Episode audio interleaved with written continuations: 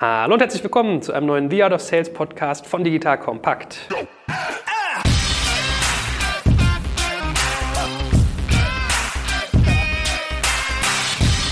Mein Name ist Stefan Schmarek und ich bin wieder in der Prozesshochburg schlechthin beim schönen Signavio. Guten Morgen, lieber Gero. Hallo Joel. Ich bewundere das immer. Bei euch ist alles so schön organisiert. An den Türen sind so geile OLED-Displays, wo drauf steht, wer im Raum ist. Der Fahrstuhl hat ordentliche Etiketten. Also wenn es überall immer so ordentlich wäre wie bei euch, wäre die Welt ein bisschen besser und einfacher, glaube ich. Na, sehr gut, dass der Eindruck von außen so ist. es gibt immer noch Room for Improvement, wie man so schön sagt. Ja, und das äh, wollen wir uns aber heute zunutze machen, dass äh, ihr so viel Know-how habt im Themenbereich Prozessoptimierung, denn heute soll es auch um einen Prozess gehen, nämlich äh, überschrieben mit dem ganzen Titel Sales Enablement. Also, wenn ich neue Mitarbeiter im Sales-Bereich onboarde, wie mache ich das? Wie mache ich sie möglichst schnell arbeitsfähig? Was gibt es dabei für wichtige Schritte, dass man halt wirklich das Maximum aus ihnen rausholen kann? Weil man möchte ja, dass diese Menschen möglichst schnell an die Front können, damit sie möglichst schnell Geld verdienen und man ganz schnell aus sich einen Eindruck machen kann, äh, sind das die richtigen für mich, ja oder nein? Muss ich nachjustieren oder ist die Person vielleicht sowieso gar nicht passend. Das, wie gesagt, überschrieben mit dem ganzen Begriff Sales Enablement. Und wir können ja mal so ganz basisch anfangen, was eigentlich ein Sales-Mitarbeiter braucht, um effektiv arbeiten zu können. Und dann hangeln wir uns durch die Methoden, die ihr dafür entwickelt habt. Oliver Sammer würde, glaube ich, sagen, was er braucht, ist eigentlich nur Stift, Papier, Handy und Laptop. Und Telefon, habe ich mal gehört. Weil das Handy ist ja Telefon. Kannst du das unterschreiben oder was, was, was macht ihr, wenn ihr sozusagen so erster Tag, überlegt euch, was brauchen wir, um den arbeitsfähig zu machen? Was, wie reitet ihr daran? Also wir haben da schon ein, ein, relativ strukturiertes Programm, neue Mitarbeiter an Bord zu nehmen. Also der erste Tag im Job sieht für alle immer gleich aus. Es beginnt typischerweise, wenn ich denn im Hause bin, mit einer Druckbetankung von mir die ersten zwei Stunden über wer sind wir eigentlich als Firma, wo kommen wir her, wo wollen wir hin, was versuchen wir zu erreichen und dann sozusagen so die, die üblichen Verdächtigen. Ja? Also so die wichtigsten Dinge, die man braucht, um in der Firma klarzukommen. Es gibt ein IT-Onboarding, wo du halt deinen Laptop bekommst, die ganzen Zugänge bekommst, so eine Mini-Einführung bekommst, wie man Slack richtig benutzt und so weiter und so fort und dann so eine Onboarding-Zeremonie im eigentlichen Team. Ja, das ist erstmal für alle gleich. Das heißt, der erste Tag ist voll durchstrukturiert für alle mal gleich. Um 12 Uhr mittags präsentieren sich auch die neuen Mitarbeiter der ganzen Firma. Da haben wir so ein Format, das nennt sich bei uns Pre-Lunch. Also wir haben jeden Tag ein All-Hands-Meeting in der Firma, wo um 12 Uhr alle zusammenkommen. Und die, die nicht dabei sein können, das wird dann per Video aufgenommen und gestreamt in, alle Locations, wo sich dann die neuen Mitarbeiter auch reinfinden. Und dann, was wir auch haben, lustigerweise oder erfreulicherweise haben wir da sogar einen HR-Innovationspreis gewonnen für unseren Onboarding-Prozess. Also es hat jetzt erstmal nichts mit Sales zu tun, nennt sich How to Become a Signavian, ja, wie wird man Teil der Signavio-Familie. Und das ist ein Prozess, der zieht sich dann, sagen wir mal, vollständig über mehrere Wochen, wo alle möglichen Schritte halt mit drin sind. Ja, also wie gesagt, der erste Tag ist da Teil davon, aber auch äh, lustige Sachen wie zum Beispiel kriegen die Leute bei uns so ein Gazellen-Plüschtier und als Teil des Prozesses müssen sie halt irgendwie ein lustiges Foto von sich mit dieser Gazelle irgendwo machen und dann per Slack halt mit allen teilen. Ja, das ist ein verpflichtender Schritt innerhalb des Workflows und den muss man auch abzeichnen, ja, sonst kommt man in dem Prozess nicht weiter. Und da gibt es Quizzes, auch so zu Kulturfragen und dass man sozusagen reinkommt.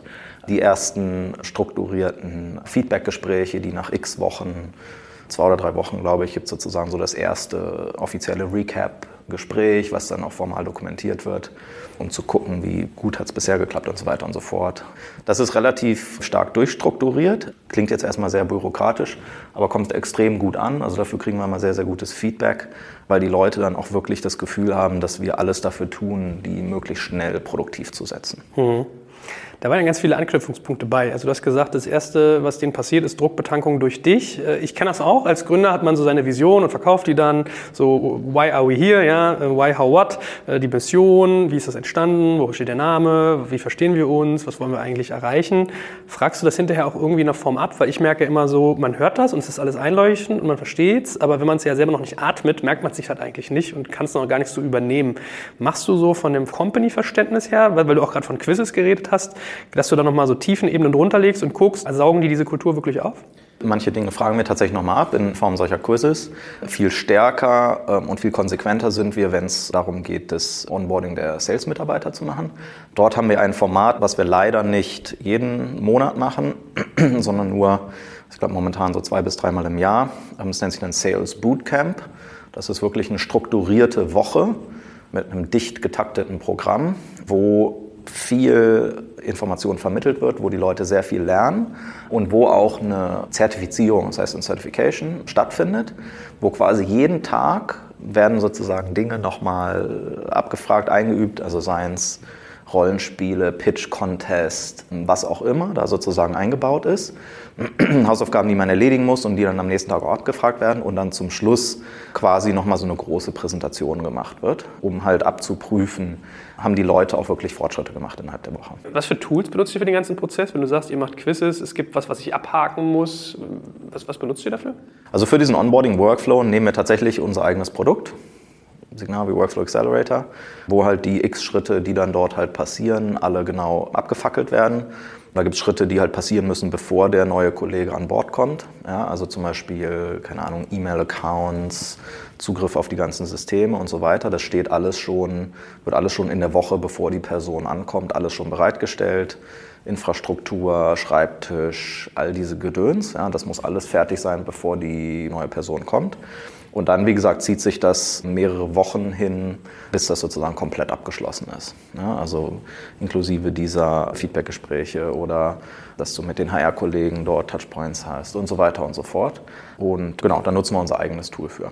Für Leute, die euer Tool nicht so kennen, kann man das irgendwie ein bisschen wie so eine To-Do-Liste sich dann vorstellen, dass ich Haken mache hinter einzelne Schritte oder wie sieht das aus? Genau. Okay. Also ich meine, ich habe es ja schon mal benutzt, ich finde das gar nicht so trivial, ne? mit diesen Pools und so und Prozesse, die laufen, das ist cool, aber muss sich echt einlesen. Wäre das was, was du auch anderen empfehlen würdest, dass man das damit tut oder gibt es irgendwie noch Alternativen? Wie habt ihr zum Beispiel am Anfang gearbeitet? Also Onboarding ist halt immer was, was hochgradig individuell ist für jede Firma. Das heißt, du musst da sowieso für dich einen Plan machen, was du alles erreichen willst und was die Schritte sind, wer wann wie involviert werden muss. Onboarding ist immer ein Thema, sobald die Organisation ein bisschen größer wird, wo unglaublich viele Leute zusammenwirken müssen. Und es ist besonders frustrierend, wenn der Prozess nicht sauber läuft. Also stell dir vor, du kommst am ersten Tag an und es gibt noch jemanden Platz, wo du sitzen kannst. Oder es gibt keinen Computer für dich. Oder es gibt nicht genug Salesforce-Lizenzen, dass du irgendwie aufs CRM-System rauskommst oder so. Das ist halt super frustrierend und da verlierst du gleich ein großes Teil des Momentums, mit dem die Leute ja immer reinkommen, wenn sie einen Job neu anfangen. Mhm. Gibt es da sonstige fertige Tools? Also es gibt ja diese ganzen HR-Tools, die aber erstaunlich schwach sind, wenn es um dieses Onboarding geht, Onboarding-Workflow. Das heißt, die meisten Leute machen das mit der Hand am Arm, ja, dass sie irgendwie so eine Art Checkliste oder sowas haben. Und da muss dann jemand durchgehen und gucken, dass auch alles passiert. Ja. Hat er die Datenschutzerklärung unterschrieben? Hat dem jemand, keine Ahnung, irgendeinen Code of Conduct erklärt oder was auch immer? Ja. Kannst du so machen. Mit diesem Workflow-System ist es halt insofern praktisch, weil auch obwohl das eine riesige Menge von Leuten ist, die dort involviert ist, kannst du das halt super easy tracken und du siehst genau, wo steht die einzelne Person, wo geht es nicht weiter. Und da können die Kollegen aus dem HR einfach mal ganz kurz drauf gucken sehen, oder bleibt stecken oder da muss ich nochmal jemanden anpingen, was zu tun. Hm. Na, mal schauen, ich teste gerade Personen beim Produkttest für uns. Also das ist jetzt genau, was ich machen muss, Onboardings definieren. Ja? Also vielleicht kann ich demnächst mal dazu berichten. Gut, jetzt sind die bei dir im Laden, sind im Prinzip von den Materialien her arbeitsfähig und du hast ihnen äh, Heads abgegeben, was die Firma so kann, wie ihr euch versteht, wofür ihr auch steht. Jetzt geht es ja wahrscheinlich eigentlich sehr, sehr schnell auch ins Produkt. Also ist alles, was im Bereich Sales passiert, dann innerhalb von diesen Bootcamps oder macht ihr das sozusagen äh, losgelöst? Weil Bootcamp klingt für mich immer, ich muss mehrere Leute in einen Raum sperren. Ja, genau. Und es starten ja nicht immer fünf Leute auf einmal. Genau, genau. Das ist genau das Problem, was wir haben. Also ein Bootcamp macht Sinn, ich sag mal, mit mindestens zehn Leuten im Raum. Ja, dann hast du ein richtig oder mindestens sechs, sagen wir mal, ja, dann, dann macht das richtig Sinn, da auch so ein Programm draus zu machen und da ein bisschen Trara drum zu machen. Und die müssen dann auch genau in einem Raum sitzen und da gemeinsam durchgehen das Gleiche, den gleichen Content, die gleichen äh, Themen, die du in so einem Bootcamp machst, willst du natürlich sonst auch jedem Mitarbeiter, der gerade nicht den Luxus hat, dass gerade so ein Bootcamp stattfindet, willst du natürlich auch mitgeben. Deswegen gibt es dort sogenannte Sales Playbooks, die sich da etabliert haben, quasi sozusagen so als, als Wissensbasis. Hier ist alles, was du wissen musst, um als Seller rausgehen zu können.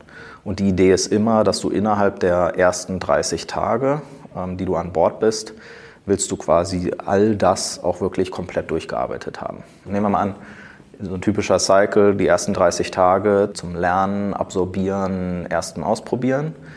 Dann die nächsten 30 Tage ist sozusagen die Praxis umsetzen. Ja? Und die nächsten 30 Tage willst du schon die ersten Resultate sehen. Sodass du halt nach 90 Tagen schon Vertriebler hast, die eigene Pipeline gebaut haben, die schon auf ersten Opportunities ähm, Fortschritte gemacht haben. Ja, sodass du dann nach 90 Tagen schon wirklich messbare Ergebnisse hast. Und dann, je nachdem, wie lange der Sales Cycle läuft und wie reif die Opportunities waren, die du den Leuten übergeben hast, womöglich, dass du dann halt danach relativ schnell hoffentlich auch Umsatz dann siehst.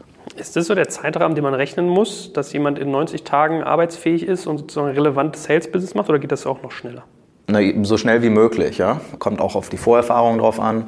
Also wenn zum Beispiel jemand bei deinem direkten Wettbewerber vorher gearbeitet hat, in der gleichen Rolle, ja, dann hat die Person wahrscheinlich sehr, sehr gutes Wissen über den Markt, über die Value Proposition, über das Competitor Product, über dein Product. Wann gewinnen wir, mit wem reden wir, wie ist die Benefit-Argumentation und so weiter und so fort. Und dann kannst du womöglich an Tag 2 oder Tag 3 schon produktiv draußen rumlaufen. Ja, aber das passiert natürlich in den seltensten Fällen, dass jemand in der gleichen Rolle direkt von einem Wettbewerber zu dir kommt, ähm, sondern meistens hast du Leute, die aus einem, die womöglich, also jetzt zum Beispiel bei uns, die Software-Hintergrund haben, Software-as-a-Service-Produkte in der Vergangenheit verkauft haben, das heißt in der gleichen Rolle waren, aber halt in einem komplett anderen Thema unterwegs waren und vorher zum Beispiel, nehmen wir mal an, HR-Tools ähm, verkauft haben. Ja? Dann brauchst du schon eine gewisse Zeit, dass die Leute dort reinkommen.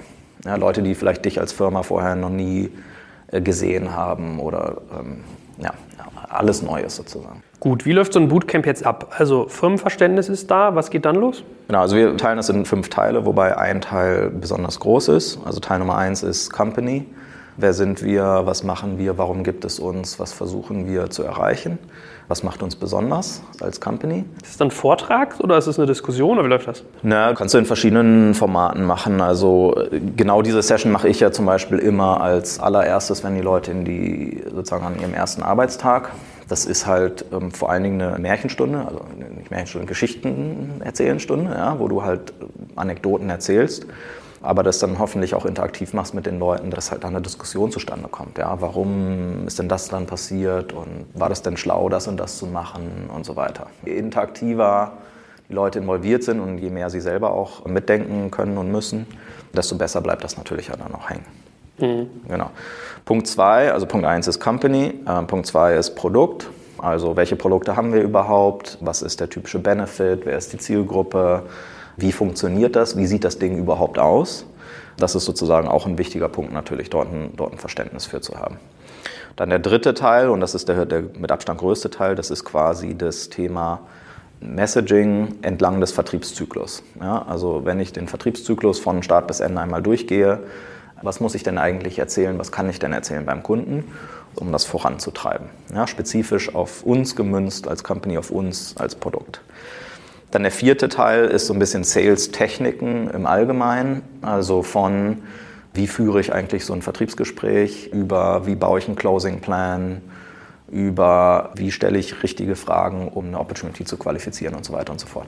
Das ist, wenn du dort einen erfahrenen Menschen vor dir sitzen hast, ist das womöglich super offensichtlich und nichts Neues für die Person. Also es ist hoffentlich nichts Neues, aber es ist immer schön, nochmal alle Leute abzuholen, dass du sagen kannst, okay, das ist sozusagen die Foundation, das erwarten wir auch von euch, dass du das kannst. Ja? Oder auch, vielleicht haben wir dort eine gewisse, vielleicht hat sich bei uns eine bestimmte Technik als besonders wertvoll erwiesen. Also zum Beispiel äh, The Challenger Sale habe ich, glaube ich, schon mal in einem vorherigen Podcast empfohlen, so als Gesprächsführungstechnik für Vertriebsgespräche. Und das heißt, wenn du nicht selbst schon deine eigene Methodik, deine Technik mitbringst, guck mal, hier ist was, was, was gut funktioniert hat. Hier sind die Basics, hier sind die fünf Dinge, die du wissen musst. Hier ist vielleicht noch ein Buch, wenn du mehr wissen willst. Und das erwarten wir einfach, dass du so eine oder eine ähnliche Technik einfach umsetzen kannst beim Kunden. So, und dann ist der fünfte Punkt und der letzte Punkt Prozesse und Tools. Prozesse, wie arbeiten wir als Vertriebsorganisation, welche Rollen haben wir bei uns hier intern, welche Übergabepunkte gibt es, was erwarten wir voneinander, wie machen wir Opportunity Forecasting zum Beispiel, also wann kommt es in welche Stage rein, wann taucht es wo auf, ab wann erwarte ich von dir, dass das Ding nicht mehr durch die Lappen geht, ähm, solche Themen. Oder auch, wann kannst du Solution Consultant Ressourcen mit reinziehen und so weiter und so fort. Ja? Also da sozusagen durchzusprechen, wie arbeiten wir, was ist auch die Erwartungshaltung, wie lange etwas dauern soll oder worauf man sich sozusagen mit wie viel Prozent der Zeit darauf konzentriert und so weiter. Und dann Tools, welche Softwaresysteme sind im Einsatz. Also vorhin war ja das Beispiel Stift, Blatt Papier und Telefon als die wichtigsten Tools, alles was man braucht. Heutzutage hat man da ja zum Glück noch ein paar mehr Tools zur Verfügung. Gibt es den Leuten dann eine Einweisung, wie das CRM-System funktioniert, wo sie irgendwelche Knowledge herziehen können, die, die sie vielleicht im Vertriebsprozess brauchen, wie LinkedIn Sales Navigator funktioniert und so weiter und so fort, damit die mit den Tools, die halt zur Verfügung stehen, sie auch vernünftig umgehen. Und man natürlich auch eine Erwartungshaltung kreiert, wie wir erwarten, dass die Tools benutzt werden. Also ein CRM-System zum Beispiel, was vom Vertriebler nicht gepflegt wird, macht dann keinen Sinn. Ja, CRM macht nur Sinn, wenn du möglichst viel dort an Wissen auch reinpumpst. Und dann musst du natürlich auch den Vertrieblern zeigen, was du dort erwartest, wie du das System konfiguriert hast, damit die vernünftig damit arbeiten können. Ich staune, dass ihr Prozesse und Tools so als letzten fünften Punkt abhandelt. Ich hätte ja gedacht, dass du das den ganzen Prozess über, also die ganzen anderen Schritte hinweg, immer mal wieder aufgreifst, dass du sagst, okay, guck mal, Messaging funktioniert bei uns so, Sales-Techniken so. Übrigens, das ist das Tool, das wir dafür benutzen. Hier solltest du immer das und das beachten, wenn du irgendwie den und den Prozess hast. Kann man das wirklich so separieren?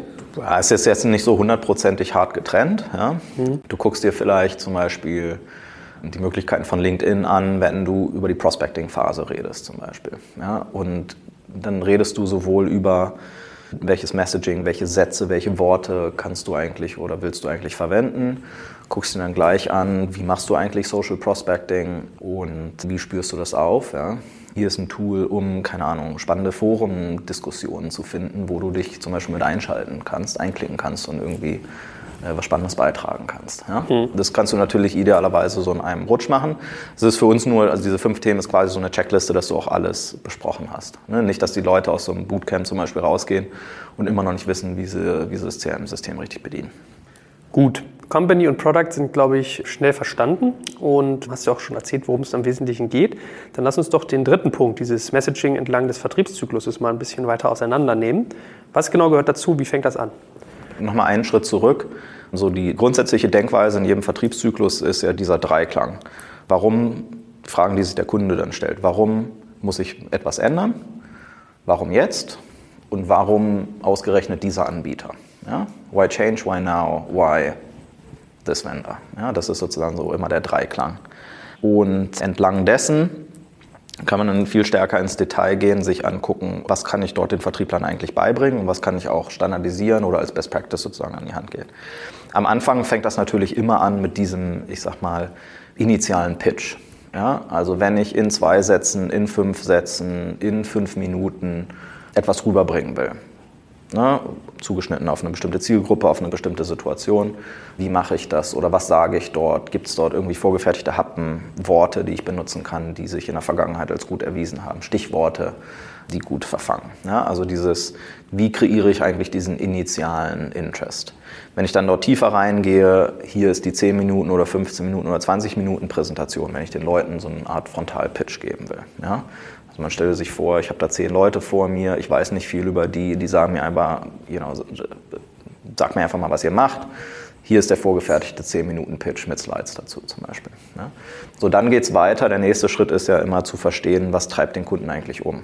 Ja. Also Discovery zu machen, Qualification zu machen, zu verstehen, was sind eigentlich die Herausforderungen des Kunden, was will er erreichen. Da kann ich natürlich einen Katalog an die Hand geben, wonach bohre ich denn eigentlich, wonach frage ich denn eigentlich, was finde ich denn da typischerweise? Was sind denn die typischen fünf oder zehn Herausforderungen, die der Kunde hat?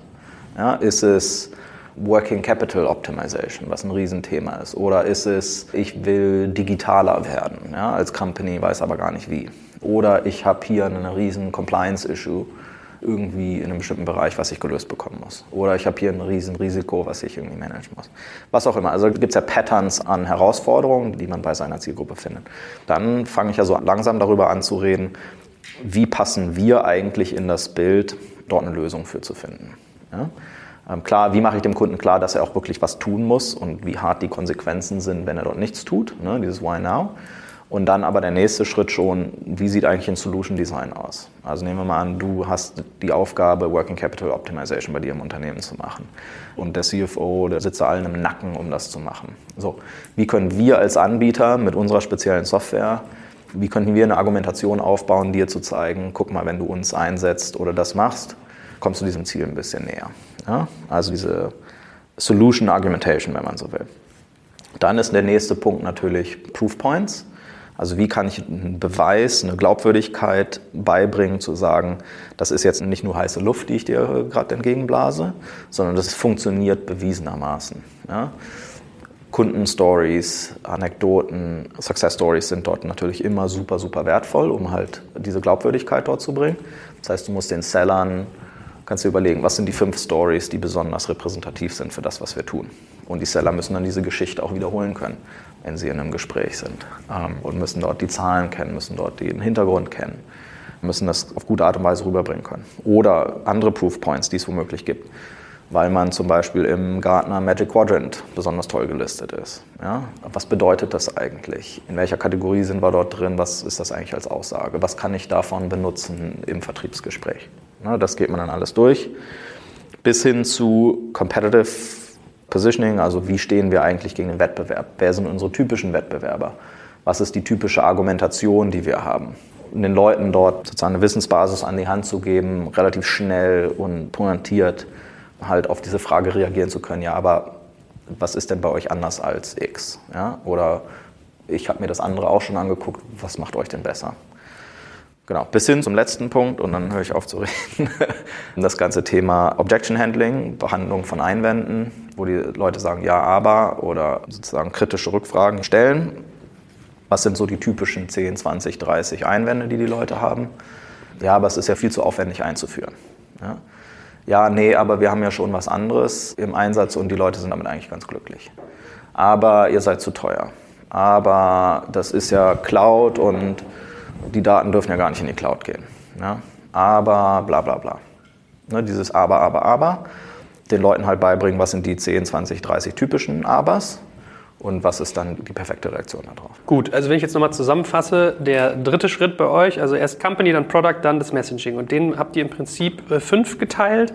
Also als erstes mal Interesse wecken, dann Lösung vorstellen und auf sozusagen Beweiselemente eingehen, also wie könnt ihr belegen, was ihr über eure Lösung erzählt. Was du mit dem Competitive meinst, meinst wahrscheinlich sozusagen wirklich Abgrenzung und vielleicht über USPs. Hatten wir, glaube ich, auch schon mal eine Folge über Switchouts, wie man da Leute auch abwerben kann. Und als letztes die Einwände. So. Was hast du denn für Materialien, mit denen du dann jeweils arbeitest? Hast du immer irgendwie eine, eine PDF, die du für jeden Schritt an die Hand gibst? Oder das, sind das Tools oder Prozessdokumentationen? Wie machst du das? Also beim Initial Pitch, das sind typischerweise so Sätze, Wortfragmente, so eine Sammlung von Stichworten, die du hast. Wir haben solche Dinge typischerweise irgendwie als PowerPoints irgendwo rumliegen, dass du dir die halt dann angucken kannst. Ja? Wichtig ist immer, dass du halt nicht blind irgendwie Dinge oder Content abspulst, weil dann klingt es immer hölzern, dann klingt es nicht authentisch. Sondern es ist immer wichtig, dass jeder Einzelne für sich eine Art und Weise entwickelt, dass es sozusagen flüssig von der Zunge rollt. Ja? Dass er es vielleicht mit eigenen Geschichten, mit eigenen Erfahrungen irgendwie zusammenbringen kann. Ja? Irgendwie ein Kollege hat von mir angefangen, der war vorher SharePoint-Administrator in, in, einem großen Konzern. Ja? So. Der benutzt das halt andauernd zu sagen, ne, warum ich zu Signavio gekommen bin oder was waren die Challenges, die ich früher hatte und im Roadblocks und, ne, und dann, guck mal, mit dem Ding hier war auf einmal die Welt viel, viel besser. Das ist, das ist natürlich richtig cool, wenn die Leute dann anfangen, das mit, mit den eigenen Erfahrungen irgendwie zu mixen. Ne? Oder sei es Herausforderung. Nehmen wir mal eine typische Herausforderung ist Kosteneinsparung. Ja? Und die Leute haben womöglich eine eigene eine Story oder eine Story von einem Kollegen, die besonders einschneidend war. Ja, wo auf einmal die Message über den Ticker geht, wir müssen 25 Prozent sparen und alle rennen rum wie im Hühnerstall und wissen nicht, wo hinten und vorne ist. Ja. Und dann, wie man damit umgeht oder was da besonders painful war oder wie auch immer. Ja. Also das ist immer ganz wichtig, dass die Leute ähm, das absorbieren im Sinne von, sie lernen nicht Dinge auswendig, sondern sie absorbieren das und können das mit ihren eigenen Erfahrungen, mit ihrer eigenen Realität irgendwie in Einklang bringen, sodass dann was Neues, Authentisches dann hinten bei rauskommt. Aber zurück zu deiner Frage, wie bereiten wir das alles auf? Also wir haben sehr viel in Dokumenten oder in, in PowerPoints einfach rumliegen. Und wichtig ist immer, dass du Dinge auf den Punkt bringst. Ja, und da haben wir sehr gute Erfahrungen gemacht, halt das wirklich entlang des Vertriebszykluses zu organisieren. Ähm, so dass du mental immer einen gewissen Kontext hast, in dem du eine Aufbereitung machst. Also zum Beispiel eine Competitive Battle Card, also eine Reaktion auf, wie sie halt eigentlich besser oder anders als ein Competitor, sind bei uns immer eine Seite PowerPoint pro Competitor, nicht mehr. Und das ist bei uns strukturiert in drei Teile, diese Competitive Battle Cards. Also links oben ist What They Say, also was der Wettbewerber claimt oder betont. Dann what we say, ja, wie wir sozusagen darauf reagieren. Also zum Beispiel der Wettbewerber sagt, er hat eine besonders tolle Salesforce-Integration. Ja, und deswegen ist er so toll. Wir sagen, das ist ja schön, dass ihr so eine Salesforce-Integration habt. Aber was wir gesehen haben, ist, dass diese Salesforce-Systeme und alle anderen Systeme, die du anwenden willst, sind typischerweise so hochgradig konfiguriert, dass dir ein Standard-Connector gar nicht bringt. Sondern es eher darum geht, wie leicht kannst du das Ding anpassen. Ja? Mal so als Beispiel. Ja? Also what they say, what we say, dass du darauf reagierst. Oder der Wettbewerber hat eine besonders tolle Vision, ja, die den Markt auspumpt und die Leute finden die Vision vielleicht toll. Dann kannst du zum Beispiel darauf reagieren und sagen, ich finde die Vision von denen auch ganz spannend. Aber ich finde es schon erstaunlich, wenn du dir mal anguckst, wie langsam die gewachsen sind im Markt und wie schnell wir gewachsen sind in den letzten drei Jahren. Ja? Also irgendwie bringe ich das nicht in Einklang. Ich bin genau eine Meinung mit ihnen. Ich finde das total spannend. Aber irgendwie kriegen sie es nicht gewuppt. Also scheinbar gibt es da noch mehr, was die Kunden brauchen und suchen und wollen. Vielleicht bringen die die Vision nicht so richtig auf die Straße, weiß ich nicht. Ja? So nach dem Motto, ja, dass du, what they say, what we say. Und dann der dritte Punkt, äh, Fokuspunkte oder Fokusthemen, auf die du die Aufmerksamkeit des Kunden legen willst. Ne? Also zum Beispiel, wir hatten zum Beispiel einen Wettbewerber, der lange Zeit wesentlich besser war als wir, wenn es darum ging, Risikomanagement umzusetzen im Unternehmen. Ja? Und die sind darauf rumgeritten wie blöd. Ne? Unser USP ist Risikomanagement, Risikomanagement, Risikomanagement. Die Kunden kommen zu uns und sagen, ja, äh, Risikomanagement ist ganz wichtig für uns, was könnt ihr denn da? Ja? Und dann hättest du zu dem Zeitpunkt sagen müssen, ja, da sind wir leider nicht so gut wie die. Ja? Ganz doof. Da sagst du, ja, Risikomanagement ist super wichtig, aber wissen Sie was, was noch viel wichtiger ist, ist das und das. Ja? ja wie bei Kindern, die schreien, ja, musst du ganz schnell ablenken und, und neues Spielzeug oder was Neues auftun. Dann hören die ganz schnell auf zu schreien und, und sind wieder ganz glücklich. Ja? Das ist mit Prospects häufig auch so, dass du den Blickwinkel auf die Dinge legen willst, wo du auch dann besonders gut bist. Ja? Genau, das sozusagen zum Thema Competitive Battle Cards. Eine Seite, so dass es auch konsumierbar ist. Aber wenn du jetzt sagst, du hast einen Wettbewerb, wo du vielleicht drei Argumente hast, what they say, what we say, wählst du immer nur eins aus oder packst du dann auf diese eine Seite wirklich alles und dann links, rechts, links, rechts immer? Genau, so das, also typischerweise haben wir so auf der linken Seite irgendwas so drei bis sechs Dinge stehen. Ja. Und da kann alles Mögliche stehen, von Produkt, von Service, von Company-Themen. Ja. Die sagen, wir sind das erfolgreichste Unternehmen im Markt. So, what we say is, naja, aber guck dir mal an, wie die Kundenzufriedenheit aussieht und wie lange die Leute bei denen bleiben. Wie evil. ja, sie entscheiden, ja. Die haben womöglich zehnmal so viele Kunden, aber die haben halt auch 20 mal so viele Kunden, die dann wieder abhanden kommen nach einem Jahr. Mhm. Ja, sie als Kunde müssen jetzt entscheiden, was sie haben wollen. Das heißt, wir haben so auf der linken Seite typischerweise so drei bis sechs Punkte und auf der rechten Seite irgendwas zwischen vier bis acht, vier bis zehn Punkten, wo man die typischen Punkte aufzählt. Weil je nach Kunde, der gerade vor einem sitzt, greifen natürlich auch andere Argumente. Läufst du bei so einer Diskussion eigentlich Gefahr, dass du dann immer auf dem Wettbewerber gefangen wirst? Also, dass du eigentlich immer gegen den gebenchmarkt wirst und gar nicht so deine Stärken rauskehren kannst? Weil es ja gar nicht so trivial Wenn du einmal da drin bist, ja, die sagen, aber wir sagen, dann wirst du ja immer dagegen gehalten. Dann wird immer sozusagen, ja, okay, die machen aber dies, die machen das. Wie ist es bei ihnen hier und da? Kriegst du das gesteuert? Also du fängst ja niemals proaktiv an, über Wettbewerber zu reden. Mhm. Niemals. Ja?